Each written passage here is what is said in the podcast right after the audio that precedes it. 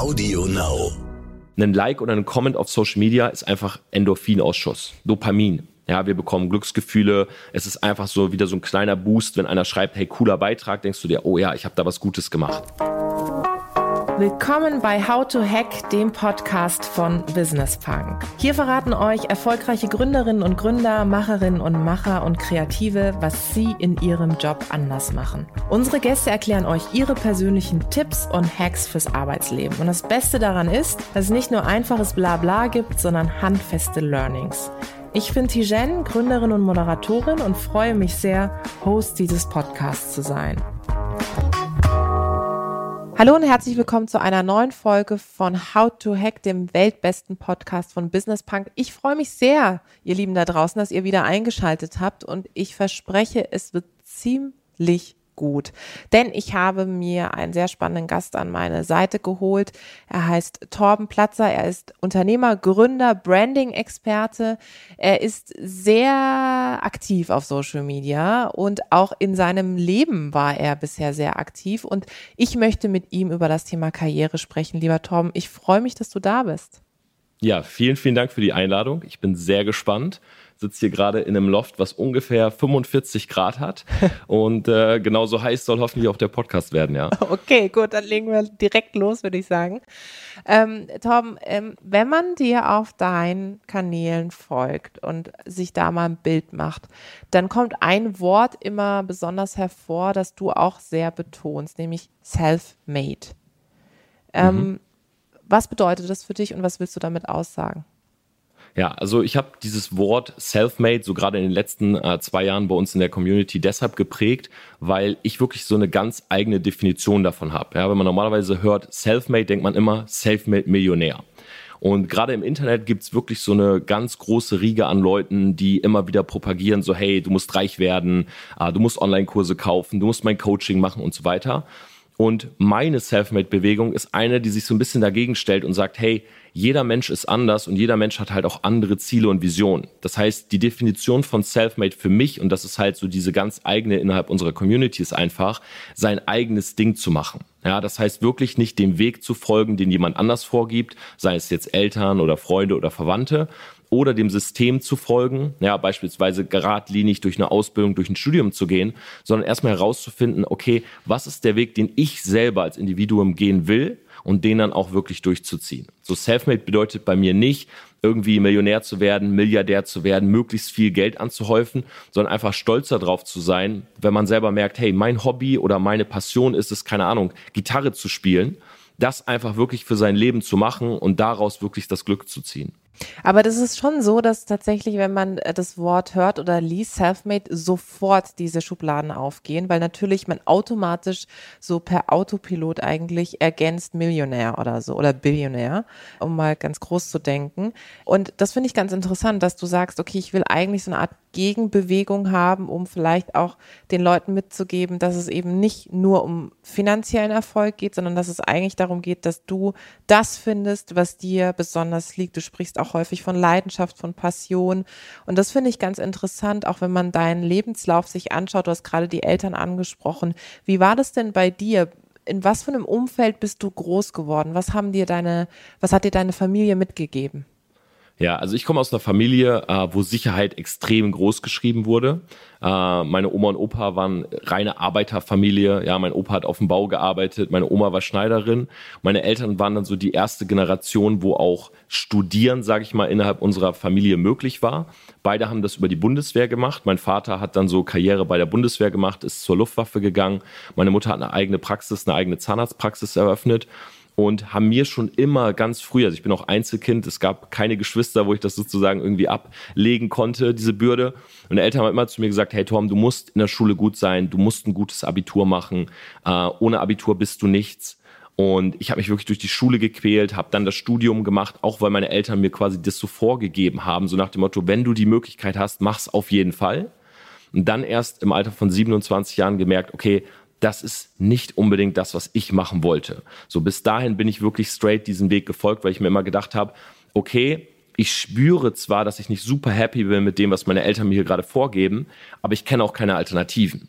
Weißt du, in der Schule war keine Zeit irgendwie dass wir äh, in den Fächern gelernt haben, was man noch machen mhm, kann. Ja, wie startet man, sein, ja. startet man sein eigenes Business, wie wird man selbstständig so. Ich habe äh, in meinem eigenen Podcast immer eine Geschichte erzählt und zwar, ähm, wenn wir im Urlaub waren, wir waren immer so innerhalb von Europa, mhm. Spanien, äh, Griechenland, Türkei, das waren immer so die Orte, wo wir hingefahren sind, wenn wir im Urlaub waren. Und sobald wir immer eine Wohnung oder ein Haus gesehen haben, fast eine Villa, die ein bisschen größer war als das, was wir selber hatten, hatten meine Eltern immer zu mir gesagt, das ist nichts für uns.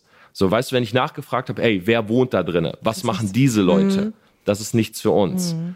Und ähm, das hat sich bei mir wirklich so eingeprägt, so dass ich erst ja nach meinem Studium, als es dann wirklich zu der Entscheidung ging, okay, ziehe ich jetzt die, äh, dieses Referendariat durch, ich habe gymnasiales Lehramt studiert oder was mache ich, äh, dass ich mich selber hingesetzt habe, recherchiert habe und herausgefunden habe, okay, es gibt halt auch noch eine dritte Möglichkeit. Und dann bist du das ja sehr dezidiert angegangen. Wie waren deine ersten Schritte? Ähm, wann hast ja. du dich vor allem, ähm, wann hast du dich so das erste Mal mit Social Media auch beschäftigt? Also das erste Mal mit Social Media habe ich mich beschäftigt vor sechs Jahren. Ja, ich hatte, ich war auf jeden Fall ein Spätzünder, was alle Themen anbelangt. Ja, ich war ich nicht auch. der Erste, der auf äh, Facebook aktiv war. Ja, ich war nicht der Erste, der auf Instagram war. Ich weiß noch, als Instagram Stories rauskam, ich hatte damals eine Freundin, äh, die fing sofort damit an, hat ihr Essen immer so in den Stories gezeigt und ich habe zu ihr gesagt, hey, warum machst du das? Ja, das ist doch völliger Quatsch. Nach 24 Genau, nach 24 Stunden sind diese Stories doch weg. Warum, äh, warum steckst du so viel Zeit da rein und machst da so diesen Text so klein und bearbeitest das und so weiter? Also ich war immer ein Spätzünder, aber vor sechs Jahren habe ich angefangen mit einem privaten Facebook-Profil. Und da kam irgendwann diese Live-Funktion raus mhm, bei Facebook. Ich erinnere mich, ja. Und ich habe mir so gedacht, hey, ganz ehrlich, ich gehe einfach mal live. Ich probiere das jetzt einfach mal aus. So, ich bin einfach live gegangen. Das waren auch so die letzten Züge in meinem Studium. Und ich hatte zwei Live-Zuschauer, weiß ich noch ganz genau. Einer wusste ich nicht, wer das war. Irgendwie so ein Freund, der irgendwie so reingerutscht ist. Wahrscheinlich ein Fake-Profil, irgendein Bot.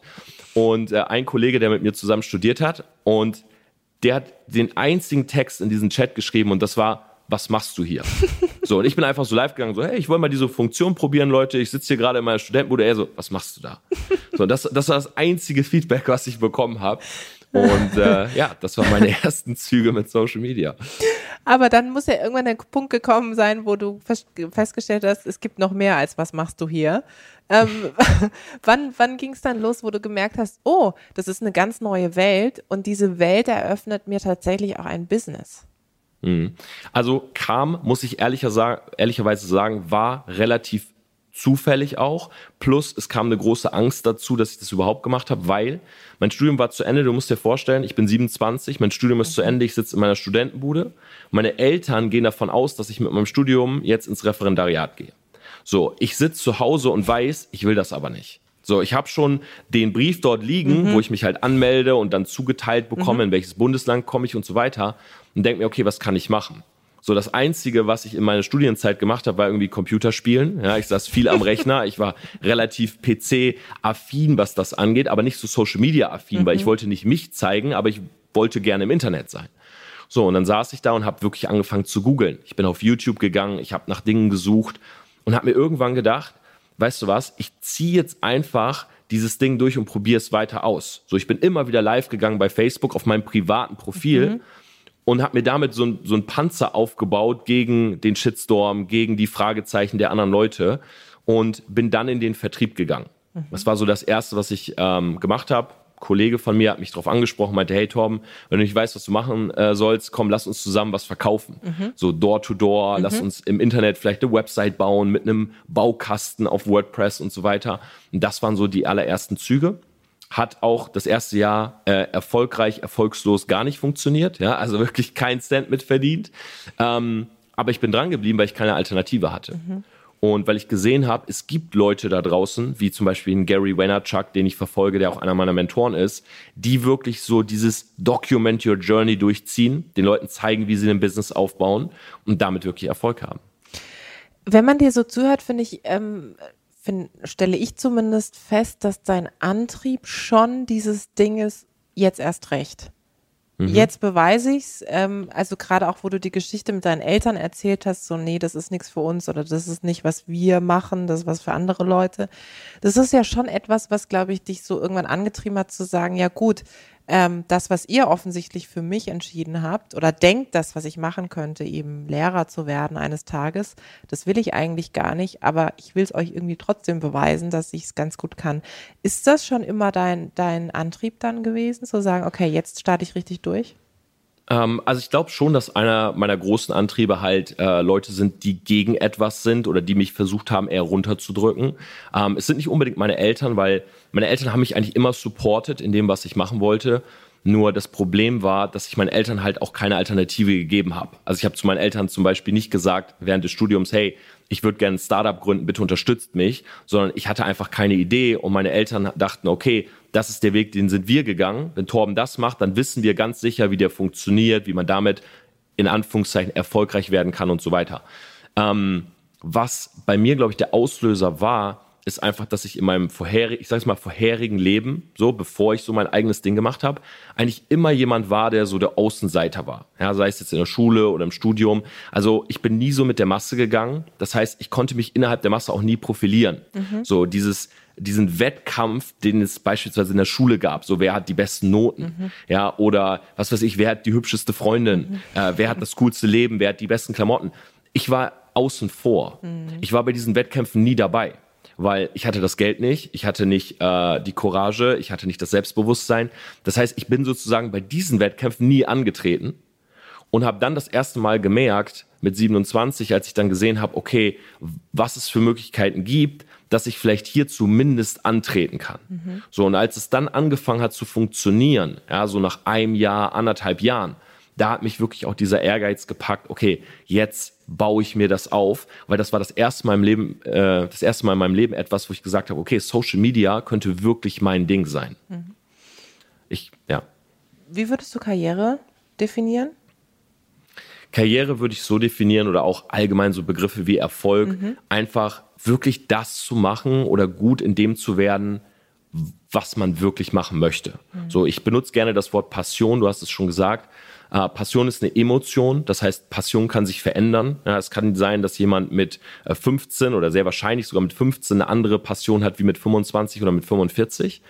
Ähm, aber ich glaube, diese Passion in dem Moment zu leben, so jetzt ist es Social Media und Branding, vielleicht ist es in zehn Jahren was anderes. Aber diese Freiheit zu haben, zu sagen, ich mache das, was ich will, so mal ganz plakativ gesagt, ähm, das ist schon mein Antrieb, darin immer gut zu sein und in seiner Passion sozusagen das Maximum rauszuholen. Würdest du sagen, um heute erfolgreich sein zu können, ist es unabdingbar, dass ich ein gutes Branding betreibe? Es kommt darauf an, in welchem Bereich. Aber wenn du auf Social Media ähm, als in Anführungszeichen Erfolg oder Karriere definierst, Reichweite zu haben, dass Leute einem zuhören, ähm, dann definitiv weil wir sind überflutet von Leuten, die die Aufmerksamkeit wollen. Wir sind überflutet von äh, Pop-ups, von kleinen Distractions. Äh, deshalb habe ich auch extra jetzt äh, Flugmodus reingemacht. Wir können durchschnittlich nur noch 40 Sekunden uns überhaupt auf etwas konzentrieren. Dann gucken wir nach der E-Mail, dann gucken wir nach dem Handy, dann gucken wir, ob die Geschirrspülmaschine noch läuft und so weiter. Also wir suchen Distractions in unserem Leben, weil wir uns nicht mehr so gut fokussieren können.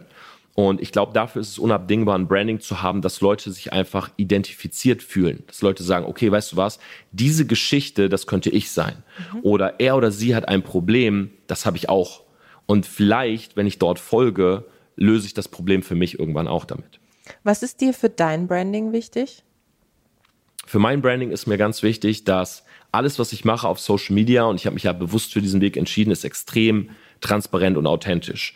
Also ich stehe morgens auf und ich mache eine Story, wenn ich extrem müde bin und extreme Augenringe habe und die Leute schreiben mir, ey Torben, schlaf doch mehr oder warum schläfst du so wenig, du siehst fertig aus, mach mal einen Ruhetag und so weiter.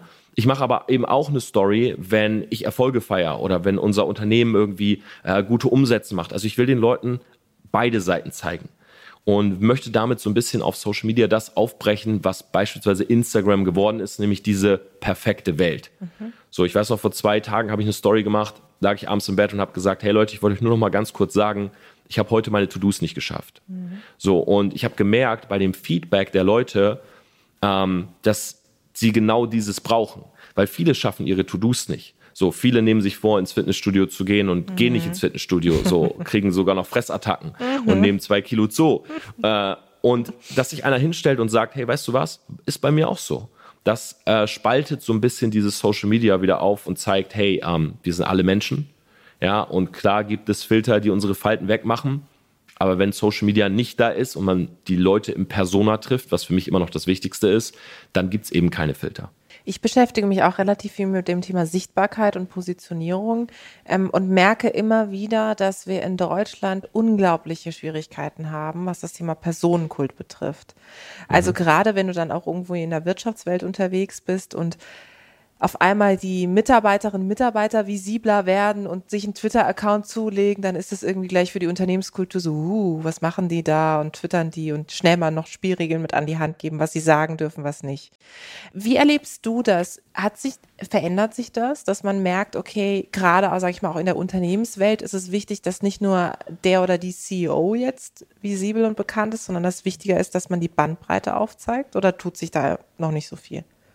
Also ich glaube, du hast es vollkommen richtig gesagt. Hier in Deutschland ist allgemein Branding und Social Media immer noch ein Thema, was gerade, glaube ich, von der etwas älteren Riege äh, in Anführungszeichen verpönt ist. Ja, ich arbeite ja auch mit beispielsweise verschiedenen äh, Zeitungen zusammen, schreibe für verschiedene Zeitungen und ich merke immer wieder, wenn du zum Beispiel für ein Online-Magazin Artikel machst, so du schreibst das einfach runter, du schreibst es in deiner Sprache, da ist mal ein Anglizismus drin dann gibt es aber andere äh, Zeitungen, andere Medien, da musst du eine bestimmte Sprache da, äh, benutzen, da darfst du bestimmte Wörter nicht sagen, da darfst du bestimmte Themen nicht äh, benennen und so weiter, weil das Thema Fake News hier in Deutschland ja sehr groß gemacht wird, so nach dem Motto, hey, das, was im Internet steht, ist nicht vertrauenswürdig. Und ich benutze immer ganz gerne den Vergleich mit Los Angeles. So, das ist so eine meiner absoluten Traumstädte. Und äh, ich bin super gerne dort. Und in Los Angeles ist es beispielsweise so, wenn du durch die Straßen gehst, und dich nicht filmst, fragen dich die Leute, warum machst du kein Social Media? Hier in Deutschland ist es so, wenn du im Fitnessstudio stehst und vor einem Spiegel ein Bild machst, bist du blöd angeguckt, so nach dem Motto, oh Gott, oh, ja, muss er das jetzt sein? Ja. Genau, Selbstdarsteller, muss er das jetzt seinen drei Followern zeigen und so weiter. Also es ist halt ganz spannend zu beobachten, ähm, glaube aber definitiv, dass in den nächsten äh, fünf bis zehn Jahren das, was du angesprochen hast, also dass beispielsweise Werte einer Firma, eine Firmenkultur über mehrere Leute nach außen gebracht wird, extrem wichtig wird. Allein aufgrund der unterschiedlichen Identifikation. Du hast ein Unternehmen, da ist, äh, da sind 50 Prozent Männer, 50 Prozent Frauen. So im besten Fall vielleicht. Mhm. Und äh, wenn jetzt nur der CEO, der vielleicht ein Mann ist, sich ins Internet stellt, ja, und dort sozusagen seine Personal Brand aufbaut, was ist mit all den Frauen? Wie sollen die sich identifizieren? So, wenn jetzt dort ein junger, dynamischer Typ steht, wie soll sich ein etwas älterer, korpulenterer damit mhm. identifizieren? Mhm. Um es jetzt mal ganz plakativ zu sagen. Das heißt, je mehr Leute aus einer Firma sich branden, je mehr Leute diese Werte der Firma nach außen tragen, desto leichter wird es für die Firma eine Awareness aufzubauen. Du hast gerade das Thema Frauen und Männer angesprochen. Ähm, das ist natürlich ein sehr spannendes Thema, mit dem ich mich auch sehr intensiv beschäftige. Wie nimmst du das wahr? Das, gibt es einen Unterschied im Branding von Frauen und Männern? Also ich habe jetzt seit äh, drei Jahren mit meinen Businesspartnern zusammen die Branding-Agentur hier in München, TPA Media. Das ist mhm. hier auch im Zoom, sieht man es, im Podcast leider nicht, ähm, im Hintergrund. Und äh, wir merken, dass schon vermehrt immer mehr Frauen in das Thema einsteigen aber die Dominanz der Männer immer noch da ist. Also gerade wenn es darum geht, ähm, das Elon Musk-Prinzip, du hast eine Firma wie Tesla und da steht ein Elon Musk mit seinem Gesicht äh, und seinen Werten und seiner Verrücktheit und macht damit diese Firma halt groß, ähm, dann wird das gerne als Vorbild genommen. Und ich finde es immer extrem schade und versuche auch zum Beispiel auf meinen Socials immer wieder Frauen zu motivieren, genau dieses Zepter auch in die Hand zu nehmen. Also mehr Frauen in Führungspositionen, mehr Frauen als CEOs. Und ich glaube sogar, ähm, dass Frauen tendenziell affiner für Social Media sind als Männer. Mhm. Da gibt es tatsächlich auch statistische Erhebungen, die das zeigen. Und äh, man muss schon auch sagen, dass es da natürlich eine ganz andere Welle gibt rund um irgendwie Sexismus und so weiter, der dann auf den Kanälen stattfindet. Aber ich glaube, dazu könnten wir nochmal eine ganz eigene Folge machen. Aber ich finde es spannend, dass du das auch so wahrnimmst, gerade in deinem Job, dass du siehst, dass immer mehr ähm, ja auch Frauen kommen und aktiv sagen, ich will jetzt an meinem Branding arbeiten. Für diejenigen jetzt Frauen wie Männer, die zuhören, ähm, wo fange ich denn da am besten an? Gerade auch wenn ich, sage ich mal, noch nicht so weit bin und auch noch nicht so richtig weiß, so beruflich, mal dies, mal das machen. Wo kann ich richtig gut einsteigen beim Branding? Ja, ich glaube, einer der größten Fehler beim Branding ist zu denken, man bräuchte ein Logo, eine Website, äh, die Firmenwerte, ein Mission Statement, eine Vision, einen genauen Plan, was die nächsten zehn Jahre passiert.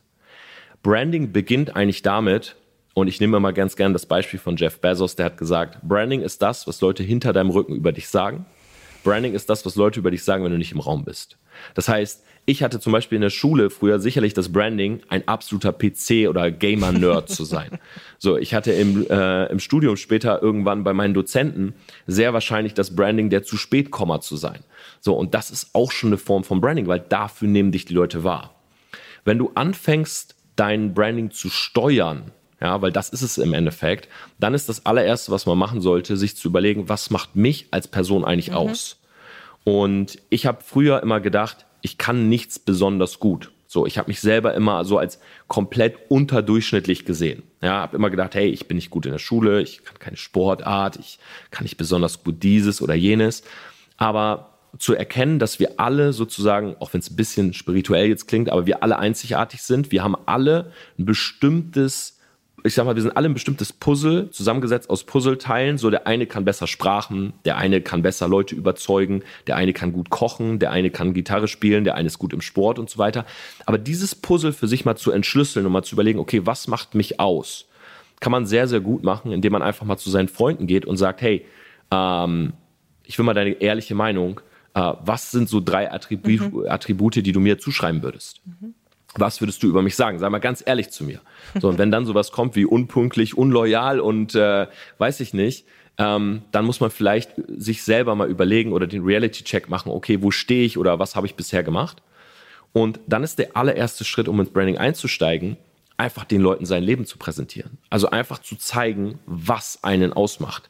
Weil egal was es ist, selbst wenn du dich damit beschäftigst, ähm, ich weiß es nicht, Blumen in deiner Wohnung zu züchten oder eine Ameisenfarm hast oder so, es gibt Leute da draußen, die haben auch Ameisenfarmen. Und es haben, gibt Leute da draußen, die wollen auch in ihrer Wohnung Blumen irgendwie zum Wachsen bringen. Also egal, was dein Thema ist, damit rauszugehen und Gleichgesinnte zu finden, die einfach genau das Gleiche machen. Plus ist es ja auch durchaus so, das kennst du wahrscheinlich auch. Die Frage ist ja, werde ich positioniert vor anderen oder nehme ich selber in die Hand?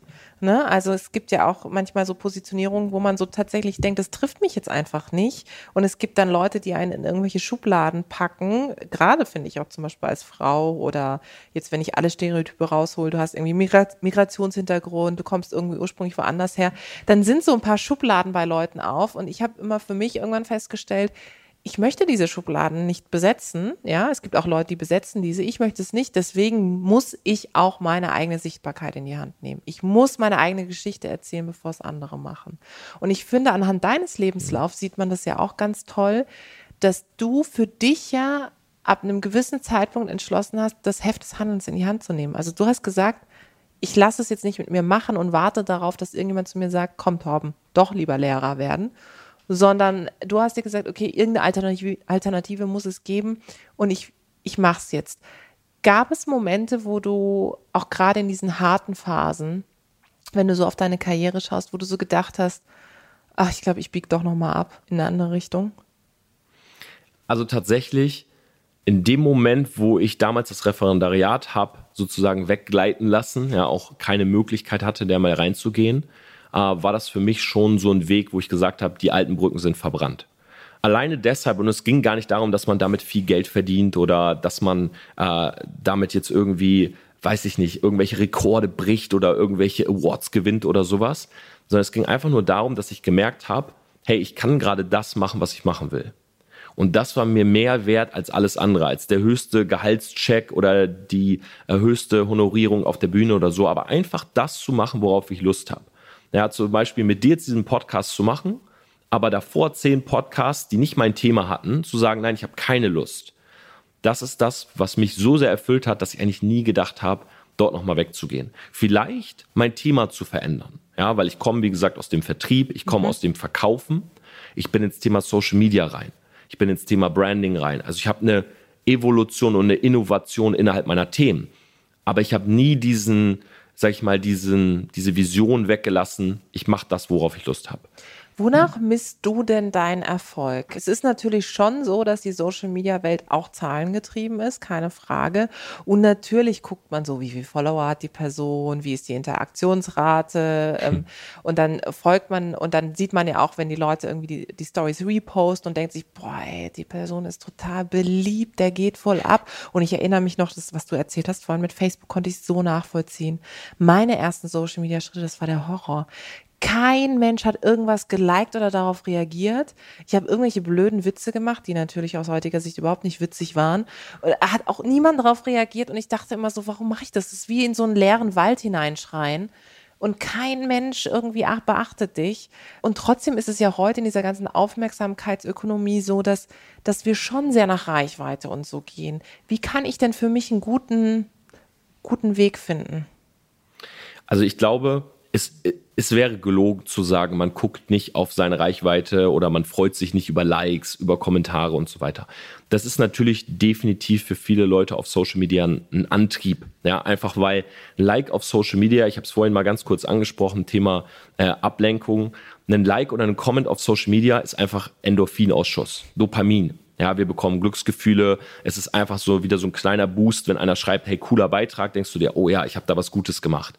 Das ist per se auch nicht schlecht, wenn man das, glaube ich, für sich selber nicht äh, im übertriebenen Maße konsumiert. Was ja mit meinen ist, wenn ich jetzt zum Beispiel gestern ein Bild poste auf Instagram und es kriegt 6, 7, 8.000 Likes und irgendwie 350 Kommentare und ich auf mein Handy gucke und ich bei jedem einzelnen Pop-up reingehe und sage, oh ja, geil, der hat's auch gefeiert. Oh ja, sie mag es auch. Oh, und guck mal, wer es geliked hat. Dann habe ich irgendwann das Problem, und daher kommt ja auch so, so ein sehr trendiges Thema wie äh, Dopamin-Detox, mhm. dass mein Körper einfach durch diese ständige Dopaminausschüttung, durch diese kleinen Dinge äh, so überflutet und überreizt ist, dass ich mich irgendwann gar nicht mehr an beispielsweise realen Dingen erfreuen kann. Mhm.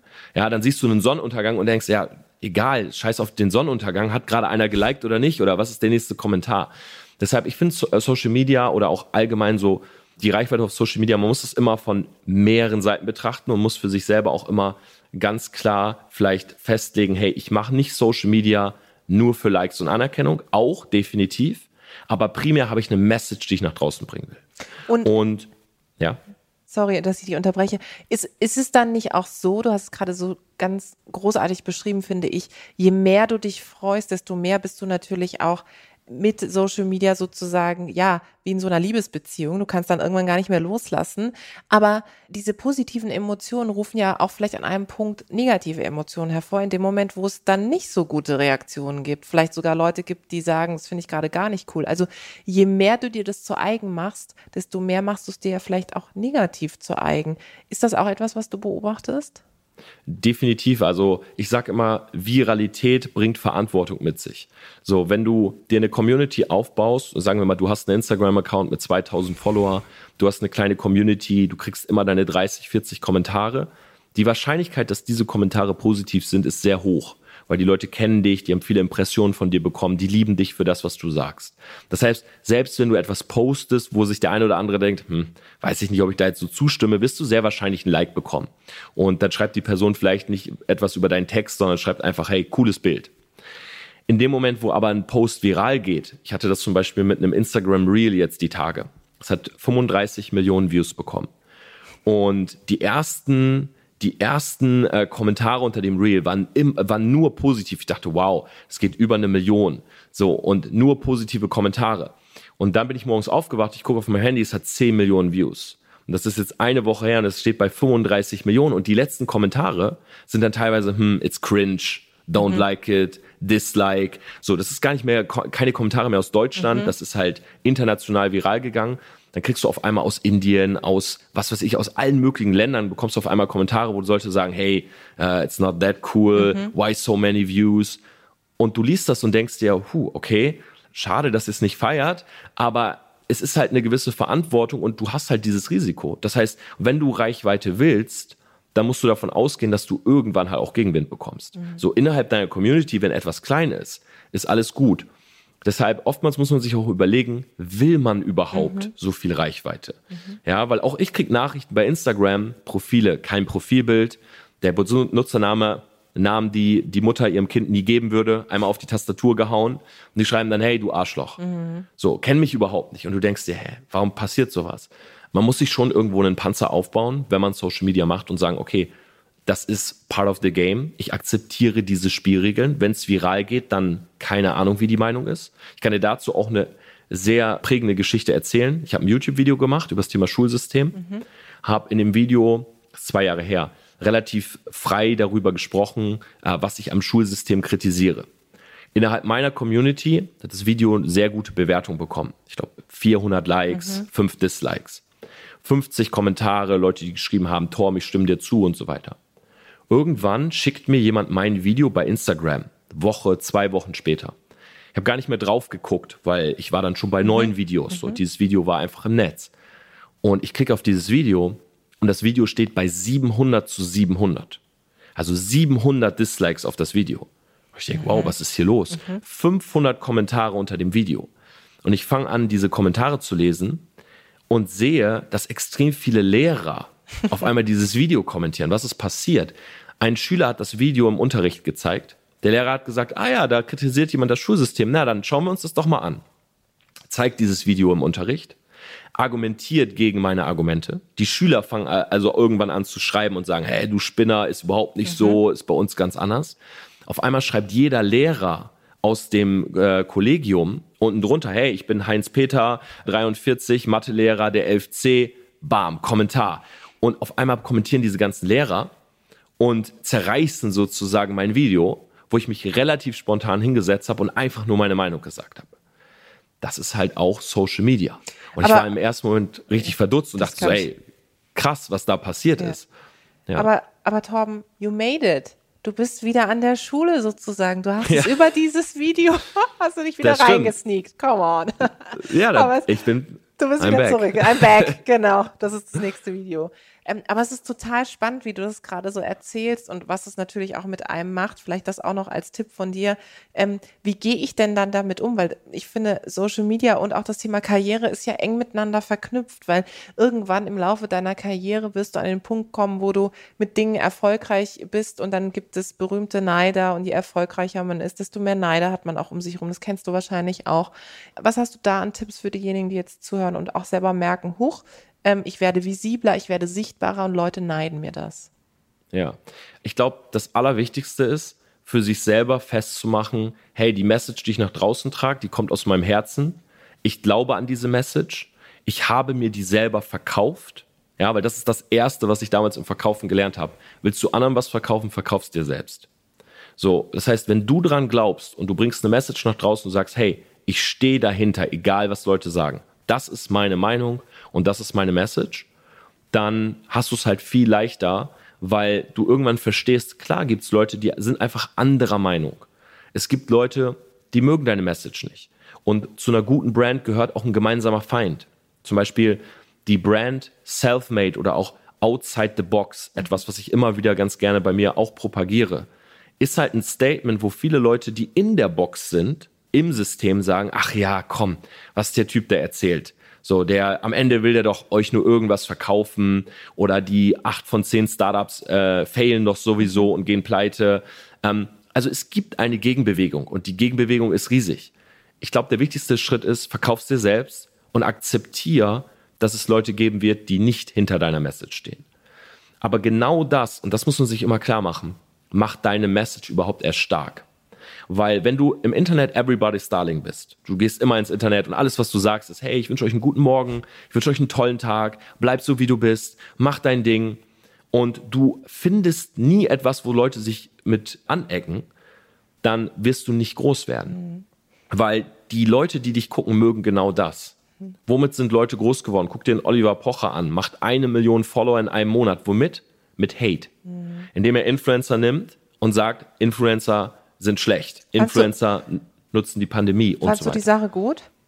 Ich fand die Sache nicht gut, weil das für mich eine Doppelmoral mit sich bringt. Oliver Pocher, ich kenne ihn nicht persönlich, ich kenne ihn, ich habe nur beobachtet, was mhm. dort passiert ist. Er prangert auf eine sehr demütigende Art und Weise Influencer an und sagt, diese nutzen die Pandemie, diese machen Werbung für Produkte, die gerade keiner braucht. Es sterben täglich Leute und es werden immer noch Gesichtspeelings verkauft.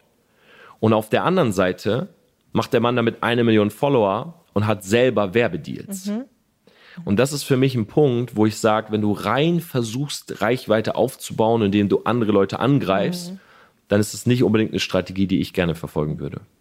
Tom, ehrlich gesagt ist es mega spannend, mit dir zu sprechen. Ich glaube, ich könnte jetzt hier mit dir noch drei Stunden virtuell sitzen und über alles Mögliche, auch gerade Shitstorm und so weiter, reden. Vielleicht machen wir dazu einfach noch mal eine neue Folge. Wir haben ja gesagt, äh, wir, wir nehmen uns das Thema Karriere für, für unsere Folge vor. Und du hast deinen Weg beschrieben. Du hast auch beschrieben, wie Social Media dir dabei geholfen hat. Hast du noch mal so drei Tipps, wo du sagst, okay, Leute da draußen, wenn ihr, wie auch immer ihr Karriere für euch definiert, machen wollt, das sind die drei Tipps, die mir geholfen haben? Also ich glaube, es fängt super gerne, also ich glaube, es fängt damit an, dass man sich ein klares Ziel von dem steckt, was man überhaupt erreichen möchte.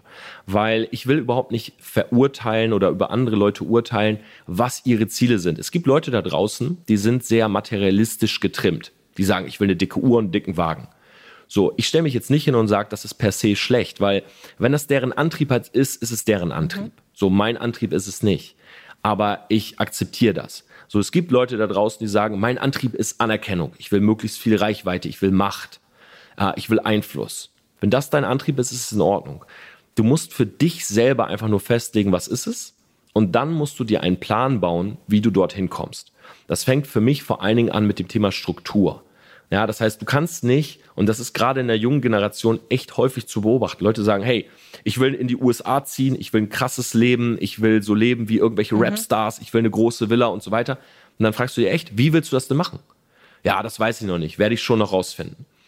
Zu jedem Lifestyle, den du dir vorstellst, gibt es einen Plan. Mhm. Und das musst du für dich herausfinden. Bei mir fing das an mit Struktur. So, ich war ein extrem unstrukturierter Mensch. So, bin in den Tag immer hineingelebt, habe gewartet, bis irgendwer schreibt, was geht und habe mich dann getroffen bis zum Abend. So, mittlerweile habe ich meinen Tag so aufgebaut, Morning-Routine, eine Abendroutine, dazwischen bestimmte mhm. Dinge, kreative Phasen.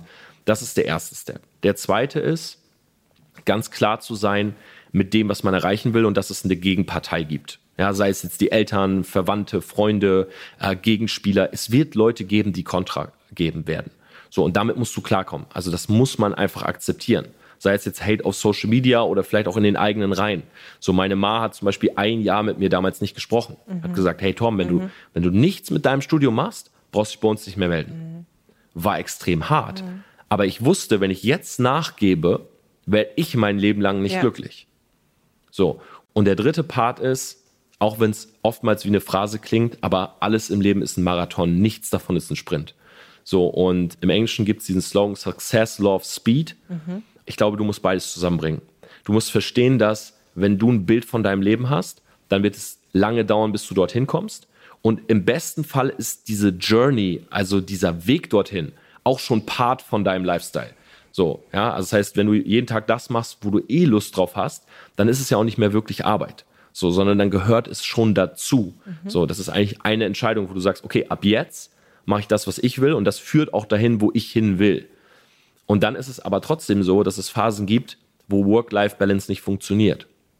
Ich habe beispielsweise, als ich im Vertrieb war, anderthalb Jahre nichts anderes gemacht als Calls, Meetings, Hotel-Events, verkauft.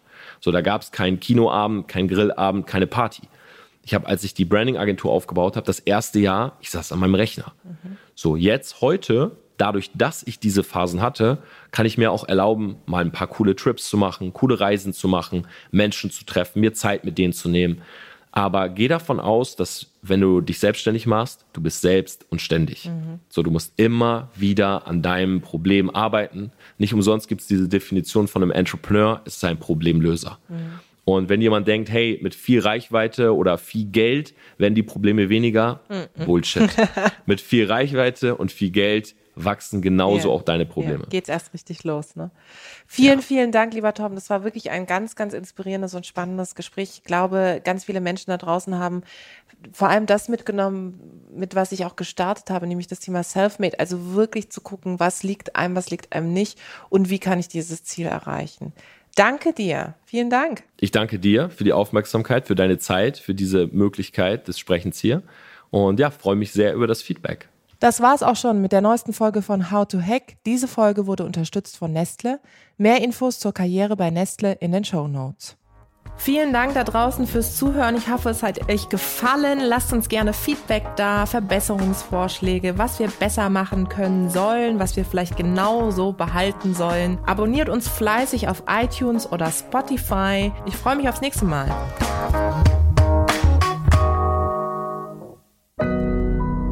Audio Now.